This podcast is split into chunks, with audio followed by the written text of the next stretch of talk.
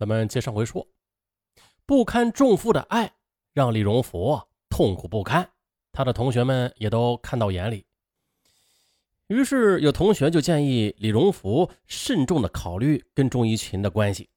他们都认为，这李荣福跟钟怡琴将来难得有什么好结果的，长痛不如短痛，趁早断了，这才是明智的选择。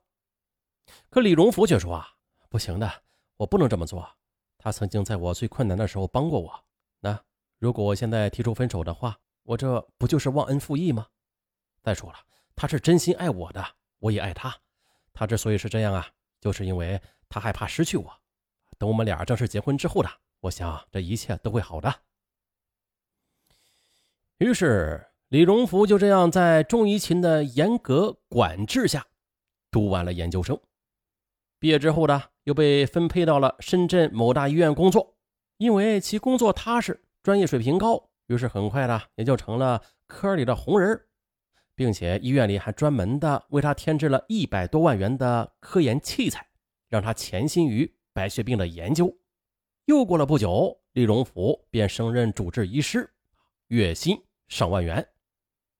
这下有了丰厚的收入的李芙蓉，他呢也知恩图报。把钟怡琴接到深圳，两人就过起了甜蜜的小日子。一天的，钟怡琴到单位里去找李荣福。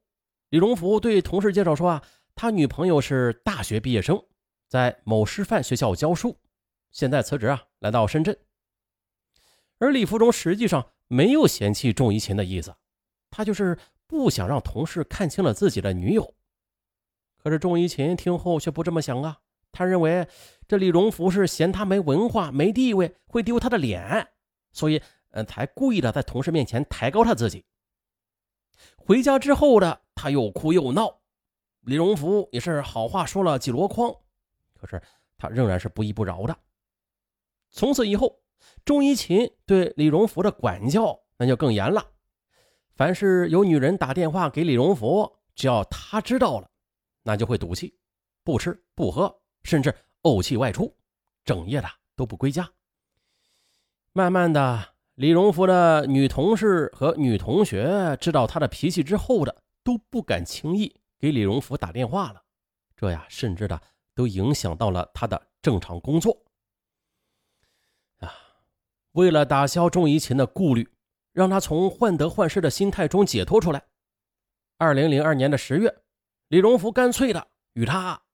领了结婚证，啊，原指望钟怡琴会因此而变得通达明理呢，哪知他还是疑神疑鬼的，整日非常担心这个又担心那个，并且变得是郁郁寡欢起来。晚上常常是整夜整夜的失眠，他恨不得李荣福寸步不离的陪在他身边呢。李荣福一去上班。他有事没事的，一天要打好几个电话。如果李荣福回家晚了一点点，他就会生闷气，并且会反复的追问他：“你呀，上哪去了？”就这样的近乎变态的，可以说是自私的爱，让李荣福感到不堪重负了。他不敢跟异性交往，就连工作上的正常交往，那都是极力回避的，生怕引起钟怡琴的不快。李荣福他也明白了。如果长此下去，那么他们两人都将是身心疲惫，自己的工作事业也将会受到影响。于是痛定思痛，李荣福终于是下定了决心，他要用一种天衣无缝的办法了结这段情缘。机会啊，来了！十月的上旬，钟怡琴提出回老家办结婚喜宴，李荣福满口答应。并为自己即将实施的害人的阴谋做好了积极的准备。十月十五日的，李荣福呢以做动物实验为由，开好处方，从药房取了两种成分不同的安眠药，各二十支。次日的，又从血液病房治疗室取了十支安定针剂，然后带着钟怡琴便登上了回家的火车。这婚宴。办得很热闹，他们一共是摆了十三桌的酒席，前来喝喜酒的亲朋好友也是纷纷的向他俩表示祝贺，李荣福和钟怡琴也是满脸的春风，喜上眉梢。最快乐的就是新娘钟怡琴了。在他看来，只有办了结婚酒席，这李荣福啊，才是真正的是他的人了。可是他做梦也没有想到，这却成为了他自己人生路上的最后的晚餐。按照当地习俗的，到婆家后要吃酒酿蛋。李荣福他知道，如果在这酒酿蛋里边多放点盐，人吃了之后就会口渴，哎，就会想到要喝水。于是李荣福事先的把三种安眠药各拿出七八支，倒在新房内的一只用来喝水的碗里，并且往里倒入大半碗的开水。二零零二年十一月二十日下午五时许的，婚宴散尽了。这时，李荣福的母亲便将两碗酒酿蛋端到了新房里边。李荣福啊，就悄悄的在这个酒酿蛋里边加了盐。两人吃完酒酿蛋之后，钟怡琴就直喊口渴，李荣福便为他递上了早已准备好的温开水。这钟怡琴就喝了一口。问道：“嗯，这水怎么苦苦的呀？”李荣福忙说：“啊，可能是喝多了酒的缘故吧。”于是钟怡琴想也没有想，就把那碗放了安眠药的水喝了个精光。又过了二十多分钟后，钟怡琴突然呢就昏倒在地，不省人事了。李荣福知道这是安眠药起了作用，于是就把她抱到床上。大概是过了半个小时之后的，李荣福就叫来母亲和几个哥哥，告诉他们说呀，说这呃钟怡琴喝多了酒，摔了一跤就昏迷了。接着，钟怡琴的母亲和姐姐也闻讯赶来了。晚上七时左右的，钟怡琴的母亲见女儿一直是昏迷不醒啊，就叫来了村里的赤脚医生。李荣福告诉医生说，他可能是喝醉酒晕倒了，过一会儿就好了。于是。赤脚医生就给钟怡琴打了醒酒的针儿。到了晚上九时的，钟怡琴依然是沉睡不醒。这时大家才想到，哎，赶快拨打幺二零叫救护车吧。可是经医院抢救无效，钟怡琴于十一月二十一日凌晨三时就这样死亡了。钟怡琴死之后的李荣福是捶胸顿足，痛哭流涕。钟怡琴的母亲也是哭得死去活来的，感叹女儿没有福气，同时又要求李荣福尽快的为钟怡琴筹办丧事。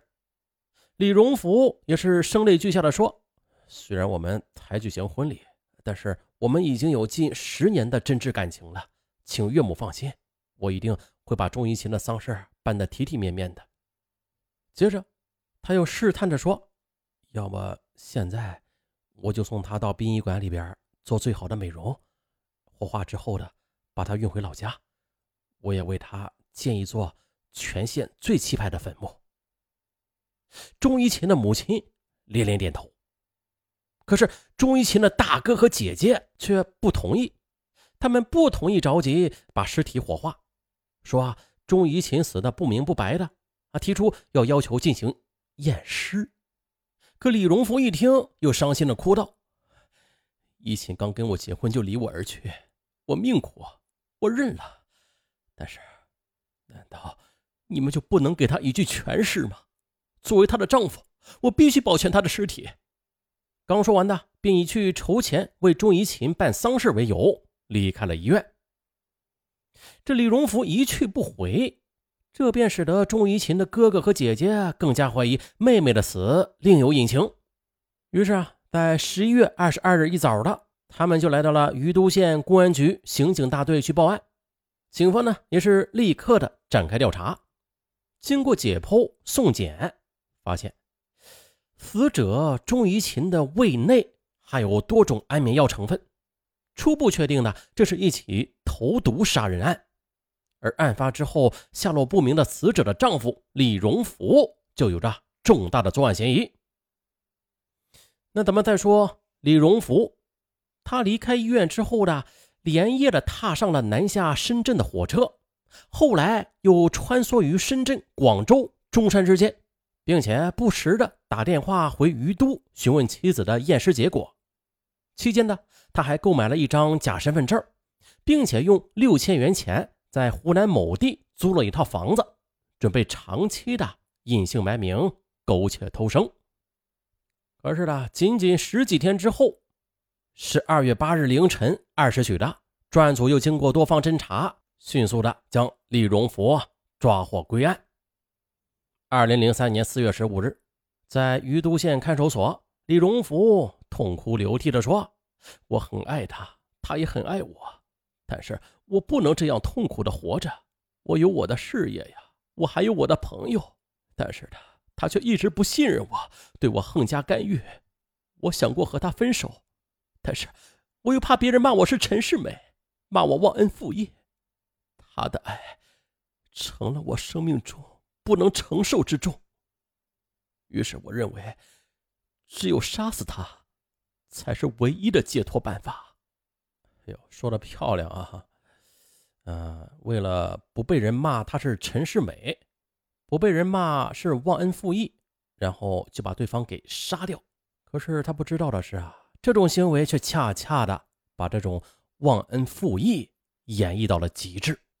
啊，话再说回来，这本案中的受害人呢，其实现实中有老多就是像这种本案中受害人的这种情况，就是非常多疑，不管是男人还是女人，都有这种情况。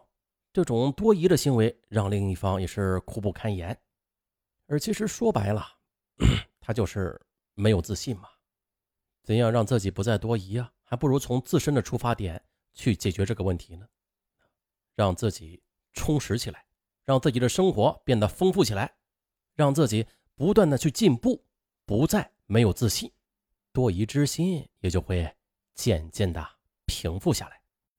你是一个。多疑的人吗？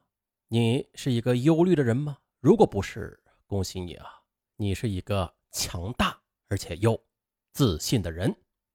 好了，本期案子就到这儿，我是尚文，咱们下期再见。